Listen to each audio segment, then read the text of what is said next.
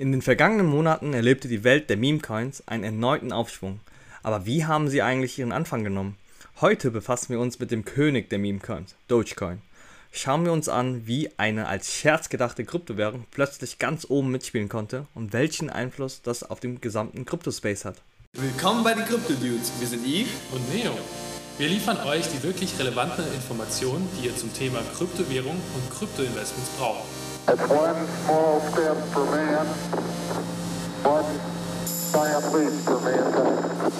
Hallo liebe Krypto-Dudes und Kryptodudinen.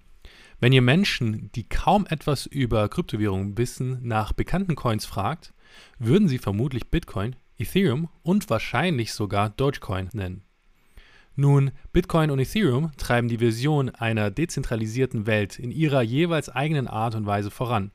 Daher ist ihre Bekanntheit gerechtfertigt. Aber dann gibt es dann noch Dogecoin, über den unsere heutige Folge geht.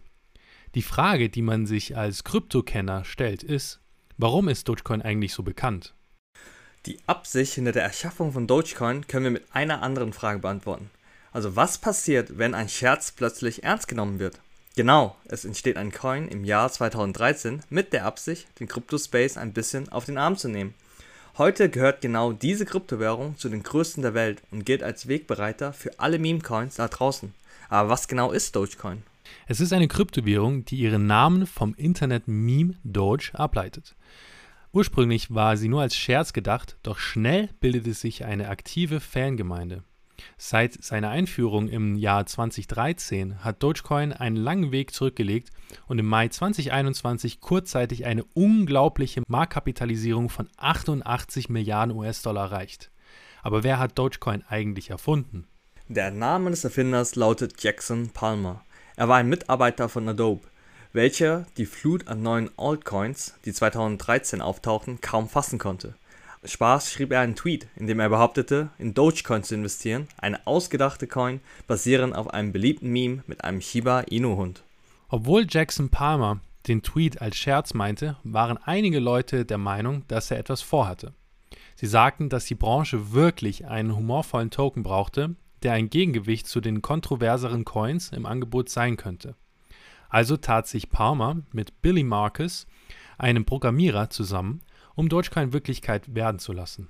Hier ist eine interessante Sache über Dogecoin. Es war immer als Hobbyprojekt gedacht, eine Art Nebenprojekt und genau das sagte Palmer auch im Jahr 2018. Doch die Community um die Kryptowährung brachte sie viel weiter, als Palmer jemals erwartet hätte. Die Macht der Community, nicht wahr? Absolut. Und dieses Projekt verbreitete sich schnell in den sozialen Medien. Nur wenige Monate nach dem Start erreichte Dogecoin eine Marktkapitalisierung von einer Million Dollar. Eine wirklich bemerkenswerte Leistung zu dieser Zeit. Aber was Dogecoin so besonders macht, sind seine Merkmale. Geschwindigkeit und Kosten. Dogecoin bietet schnelle Transaktionen und niedrige Transaktionsgebühren. Beides unerlässlich für eine breite Akzeptanz. Und dann ist da noch das unbegrenzte Angebot.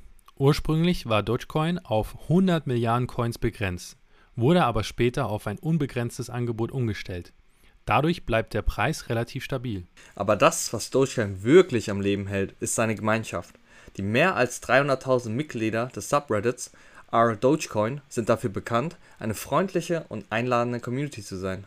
Und wir sprechen hier auch ein bisschen über die Philanthropie dahinter. Sie sammelten nämlich mehr als 25.000 Dollar in Dogecoin, um dem knappen jamaikanischen Bob-Team die Teilnahme an den Olympischen Spielen 2014 zu ermöglichen.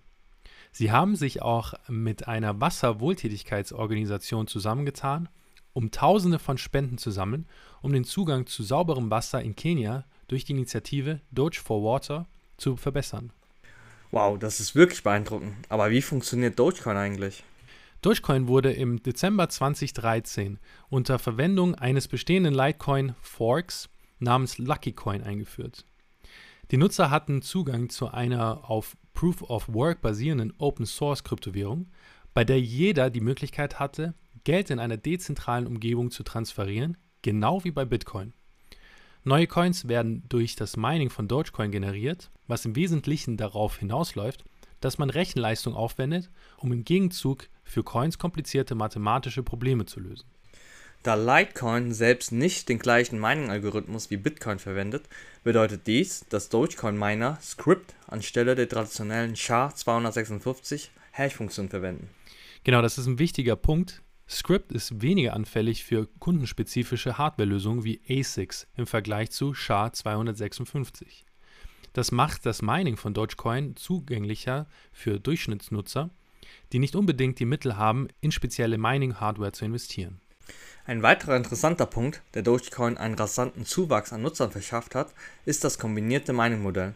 Dank dieses Modells konnten Litecoin-Miner gleichzeitig Doge verdienen. Ganz genau. Das sind nicht die einzigen Unterschiede. Dogecoin bestätigt Transaktionsblöcke jede Minute und die Miner bekommen 10.000 Coins als Belohnung. Aber was vielleicht überraschend ist, was wir auch vorhin schon gesagt haben, Dogecoin hat keine feste Obergrenze für Coins. Also rein theoretisch könnten unendlich viele davon produziert werden. Es sei denn, die Community einigt sich auf ein Limit. Derzeit zirkulieren etwa 127 Milliarden Dogecoin, was bei seinem aktuellen Preis enorm ist. Was hat das für Folgen für den Preis von Dogecoin? Ein unendliches Angebot an Tokens führt dazu, dass der Preis relativ stabil bleibt, aber er bleibt auch ziemlich niedrig. Das macht Dogecoin für Investoren, die auf langfristigen Gewinn aus sind, weniger attraktiv. Aber lasst uns doch mal zu den Dingen kommen, die ihr mit Dogecoin machen könnt. Da gibt es tatsächlich einige Möglichkeiten. Wie bei allen Kryptowährungen könnt ihr Dogecoin natürlich an verschiedenen Börsen gegen andere Kryptowährungen tauschen. Dogecoin ist fast überall gelistet, was ihn zu einem beliebten Medium gemacht hat, um zwischen Börsen zu wechseln. Aber was macht Dogecoin sonst noch einzigartig? Verschiedene Plattformen wie Reddit nutzen Dogecoin als Trinkgeldsystem, um Content-Ersteller zu belohnen. Abgesehen von seinem Trinkgeldsystem hat es keinen wirklichen Anwendungsfall. Zwar wurde Doge sogar für verschiedene Spendenaktionen und Initiativen genutzt, bei denen Kryptonutzer Tausende von Dollar sammelten, aber alles andere hat es nicht. Es hat aber dadurch eine starke und freundliche Community.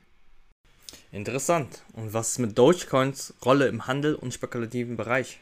Trader sehen Doge oft als einen spekulativen und volatilen Vermögenswert, der oft vor sogenannten Altcoin-Seasons auftaucht. Eine Periode, in der alle Altcoins in eine Bullenphase eintreten und im Wert steigen.